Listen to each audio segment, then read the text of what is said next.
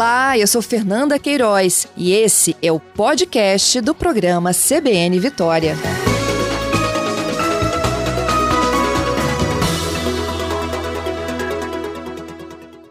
Vou conversar agora com o comandante-geral da Polícia Militar, Coronel Douglas Caos, é um dos nossos convidados desta manhã. Desde o início do programa, quando eu comecei a relatar o episódio, né, o vídeo que chegou à rede social, viralizou, o que aconteceu no primeiro momento, os cinco policiais que estavam envolvidos aí nesta abordagem, eles foram levados para o batalhão da Polícia Militar que fica na cidade vizinha, Pedro Canário, foram ouvidos em São Mateus. A informação mais recente, né? Inicialmente eram três policiais que estariam afastados né, e presos. Agora, agora pela manhã, o comandante disse que esse número subiu para cinco. A gente vai começar a entender tudo isso e os próximos passos nessa entrevista a partir de agora. Comandante, muito obrigada, viu, por aceitar o meu convite. Sempre à disposição. Bom dia a todos. Bom dia, comandante. Comandante, eu queria começar do início mesmo, do senhor me contando uhum. o que, que o senhor já sabe e o que já foi feito até o momento. Olha, no dia de ontem, por volta de 8 horas da manhã, os policiais militares da primeira CIA do 13º Batalhão de Pedro Canário receberam uma denúncia né, de que indivíduos conhecidos vulgarmente como gêmeos, com registro em ficha criminal, envolvidos com homicídio e tráfico de drogas, estariam numa casa na rua Ecoporanga, no bairro São Geraldo, município de Pedro Canário. Os policiais, dois cabos e, e, e três soldados, foram até o local Durante a abordagem, que está relatado na ocorrência, os indivíduos tentaram se evadir, um foi preso com o simulacro e outro foi preso com a pistola 380. Essa foi a ocorrência confeccionada pelos policiais militares entregues na delegacia. Ato contínuo, o comandante do batalhão ficou sabendo através de redes sociais de um vídeo, né, é, e determinou imediatamente que o supervisor de área conduzisse os policiais militares para que eles explicassem as cenas que estavam ali no vídeo. Diante ali do relato, um oficial do, da corregedoria, nossa, que nós temos setor de corregedoria em todas as unidades da Polícia Militar, começou a ouvir os militares e acabou confeccionando um auto de prisão em flagrante pelo crime de homicídio é, os cinco policiais militares foram enquadrados no crime de homicídio. Estão já aqui na corregedoria da Polícia Militar, passaram por exame de lesões, vão dar entrada aqui no presídio. Às 13 horas serão submetidos à audiência de custódia, na presença do juiz da vara da auditoria militar, bem como na presença do promotor de justiça. Comandante, voltando aqui à primeira declaração da, dos PMs, né? É, só para a gente entender, eram cinco, não três? São cinco policiais militares. Eram duas viaturas? É, duas viaturas. E eles estavam distribuídos nessas duas viaturas? Todos tinham ido para a mesma ocorrência? Todos foram averiguar uma denúncia de que indivíduos conhecidos vulgarmente como gêmeos, que não são irmãos gêmeos, ah, eles não Todos... são irmãos gêmeos? Não, não, são conhecidos como gêmeos. Eles têm registro em ficha criminal por envolvimento em homicídios e tráfico de drogas na região. Uhum. Inclusive, um deles estaria envolvido naquela criança que foi baleada de 12 anos a caminho da escola no município de Pedro Canário. Uhum. Então, eles já eram conhecidos, né, da ocorrência policial? Sim. É, eu não sei se você ouviu um pouquinho antes da gente começar essa entrevista, o repórter Vinícius uhum. Lodge, que está no norte, uhum. me disse que a mãe disse, em depoimento uhum. à TV Gazeta, de que ela já vinha recebendo essas informações, e que os próprios policiais já tinham dito a ela que eles iam matar o filho dela.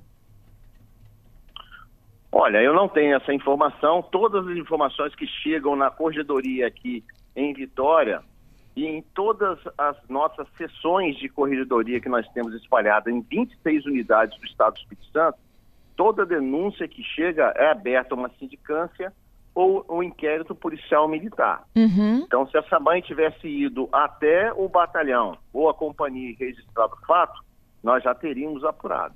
Ela deve ir, então, né?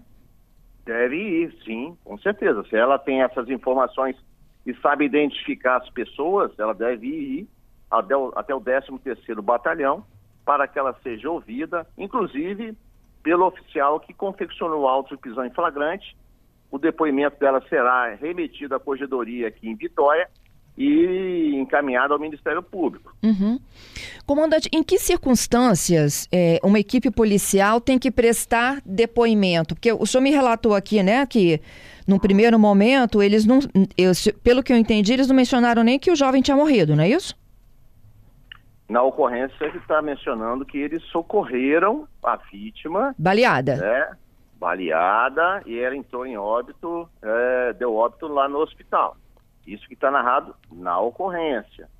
O comandante do, do 13º, o nosso serviço de inteligência e o pessoal da corredoria receberam o vídeo que é de conhecimento aí a nível né, capixaba e até nacional. Uhum. Diante dos fatos, o subcomandante lá, o major que está respondendo, é, imediatamente pediu para que os policiais do, do, cartório, da parte da corredoria, fossem até os policiais militares junto com o supervisor de área e conduzisse os cinco imediatamente para que eles explicassem o que aconteceu naquele vídeo. Diante dos fatos, tomou-se a decisão de autuá-los em flagrante pelo crime de homicídio. Uhum. É, porque em nenhum momento ali eles relatam de forma fiel aquilo que a imagem mostra. Exatamente. Olha bem, eles serão submetidos à audiência de custódia. Ah. É, a possibilidade de ser convertido em prisão preventiva pelo juiz auditor é muito grande. Convertendo em prisão preventiva, eles estarão à disposição da Justiça. O Ministério Público pode requerer à nossa corredoria diversas outras diligências, inclusive verificar a questão da veracidade ou não daquilo que foi relatado na ocorrência. Uhum. Se relataram fatos que não são verdadeiros, isso também incorre em crime militar. Entendido. Agora, ontem, durante a coletiva de imprensa, o senhor, inclusive, é, falou que as imagens não estavam claras em dizer se ele estava ou não ali mobilizado algemado. Olha bem, é, diante da análise feita lá, mais de forma comedida, pelo oficial que fez o auto de prisão em flagrante, ele se, ele se convenceu né, de que ali houve né, uma prática é, relacionada ao crime de homicídio. Né? Com certeza essas imagens, Fernanda, serão periciadas. Uhum. Né? O Ministério Público deve pedir uma perícia, inclusive é importante ressaltar que o vídeo inteiro deve ser solicitado, porque nós vemos ali, nós tivemos acesso a partes do vídeo. Então, o vídeo inteiro nos trará com mais elucidação, clareza de fatos, qual foi a dinâmica né, de, do início ao fim do procedimento. Não, eu concordo. Agora, com relação à condição aí do assassinado, eu acho que o vídeo não deixa dúvidas. Não, não a questão não, do, dele estar imobilizado ou algemado, mas que de sim, fato ele sim, ali não sim. representava perigo. Pois é, tanto é que a Polícia Militar, através do seu oficial, fez a autuação em flagrante. Concordo. Se restasse dúvida, eles não teriam nem sido autuados. Eles foram autuados, trazidos aqui, passaram pelo exame de corpo de delitos, já estão à disposição da corredoria, ficarão no presídio militar e às 13 horas são submetidos a audiências de custódia. Uhum. É, depois, então, de que houve esse entendimento de que ali de fato houve um homicídio, o que os policiais disseram? Eles se, se reservaram o direito de ficarem calados na presença dos seus advogados. É um direito constitucional não só dos policiais militares, mas de qualquer cidadão brasileiro, né? E provavelmente, quando for convertido em prisão preventiva, eles serão ouvidos posteriormente também pelo juiz auditor e pelo Ministério Público da Auditoria Militar. Uhum. isso vale para os cinco, comandante, ou só para quem executou? Para os cinco. Para os cinco. Obviamente que durante o processo né, haverá a individualização da conduta de cada um. Hum. E essa individualização pode, pode gerar, pode gerar, né, descaracterização do crime de homicídio para um outro crime ou não. Mas os cinco permanecem sendo responsabilizados pelo ocorrido. Os cinco já foram responsabilizados, já foram autuados, já estão presos, já serão entregues agora na audiência de custódia às 13 horas para que a justiça faça lá a audiência de custódia e confirme ou não a prisão. É, se houver essa conversão aí do flagrante para preventiva, onde eles vão ficar detidos?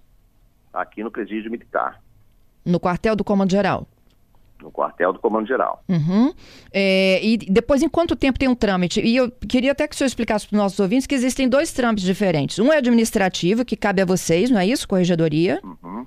Uhum. E tem o outro que é o criminal. É, o penal, depois da convenção ou não da prisão preventiva, é, eles já ficarão à disposição não da Polícia Militar, da Justiça.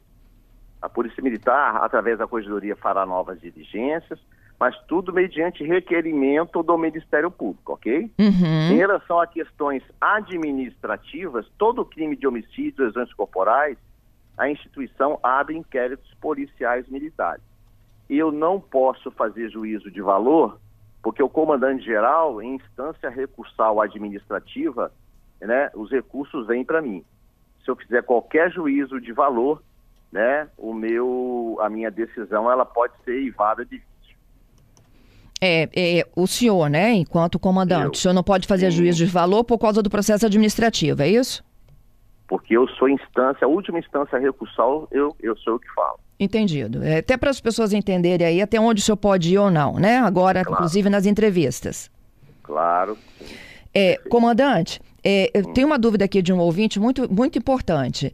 É, é, é a chegada do vídeo que vai, vazou para a rede social, esse vídeo, até para meus ouvintes entenderem, é de uma residência da rua, não é isso? Uma câmera de rua, não é isso? Sim. E aí, alguém botou esse vídeo lá na internet, começou a pipocar, todo mundo começou a ter acesso. É, foi exatamente na hora que eles estavam depondo? Olha, eu não sei exatamente qual o momento, né? Ele chegou ao conhecimento do batalhão, né? Do comandante, da corregedoria, da nossa inteligência, e imediatamente o supervisor de área foi ao encontro dos policiais militares e conduziu os mesmos até o batalhão para eles explicarem o teor do vídeo.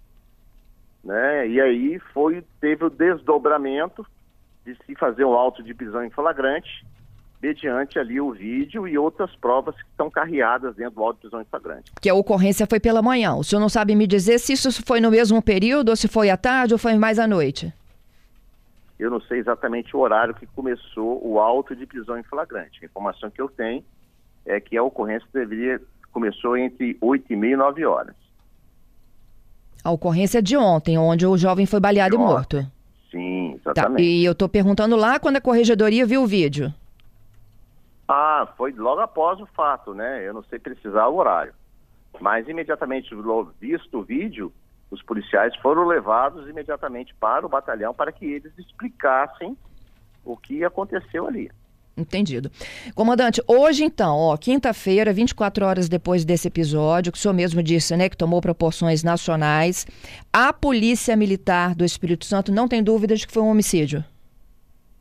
A Polícia Militar, através do oficial que fez o auto de prisão em flagrante, encontrou indícios suficientes de autoria e materialidade para autuá-los no crime de homicídio. Quem vai corroborar se o oficial fez o auto prisão em flagrante e que os indícios são realmente suficientes para transformar em prisão preventiva, é o juiz, auditor e o Ministério Público. Entendido. Entendido. Agora, comandante, a gente já conversou sobre isso algumas vezes aqui ao vivo. Não está na hora de botar essa câmera, não? A Polícia Militar, ela tem hoje um dispositivo que controla todas as suas viaturas com a AVL, computação embarcada. Nós estamos, juntamente com o Brasil, poucos estados já tomaram essa dianteira. Alguns iniciaram o processo, tiveram que retroceder por conta da tecnologia. A Polícia Militar do Estado do Espírito Santo ela vai caminhar para esse mecanismo, mas como nós vamos fazer uma licitação, duas coisas são importantíssimas. Primeiro, comprar o melhor equipamento, e quem compra e paga responde depois posteriormente temos notícias aí de equipamentos que estão caindo, estão quebrando, então tem que ser um dispositivo à prova d'água, que, né, que tenha resistência ao impacto. Então é ver o melhor equipamento que existe, né, e os protocolos de uso. Então nós temos é, co-irmãs próximas aqui em Minas Gerais, Santa Catarina, São Paulo, em que nós deveremos visitá-las para nós buscarmos essa expertise, uma vez que os companheiros dessas instituições já avançaram bastante nesse processo. Mas isso é para quando? Nós estamos aqui com o Estado-Maior já com essa incumbência, deveremos mandar esses oficiais nos próximos dias para esses estados. Sim, para já, esse semestre ainda, a corporação assim, conta Fernanda, com câmeras? É, assim, para poder. É, é, eu sou piloto de helicóptero, né? Ah. Em avaliar um helicóptero, eu sei fazê-lo em, em, um, em um minuto, não, em meia hora.